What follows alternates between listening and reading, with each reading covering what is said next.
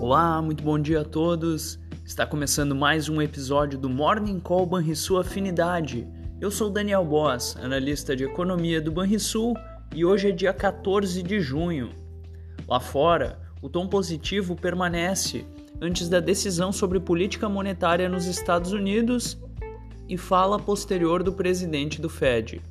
Além disso, a inflação ao produtor americano referente a maio poderá ser ponto de atenção nesta quarta-feira. Entre as commodities, o petróleo reduziu seus ganhos após a Agência Internacional de Energia elevar a previsão de demanda e oferta da commodity para este ano e anunciar projeções iniciais também para 2024.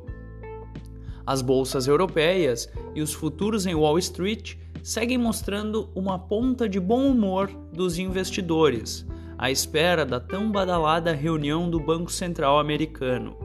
O dólar recua ante euro, libra e yen, e os juros dos treasuries devolvem parte das altas da véspera.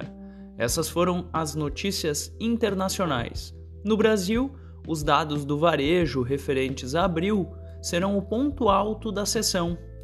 Os ativos locais poderão se beneficiar do bom humor externo, além, é claro, de repercutir os próprios indicadores divulgados. Porém, os dados do varejo tendem a mostrar alguma desaceleração na passagem de março para abril corroborando com a visão de desaquecimento da demanda doméstica a partir do segundo trimestre do ano. E com isso vamos ao fechamento do mercado.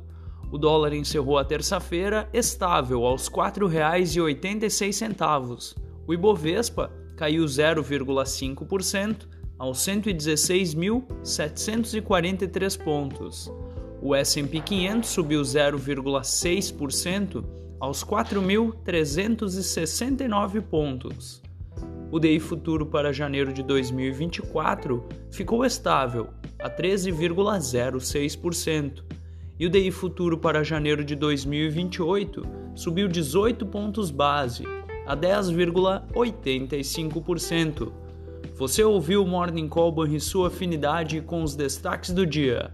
Acompanhe de segunda a sexta-feira o nosso overview.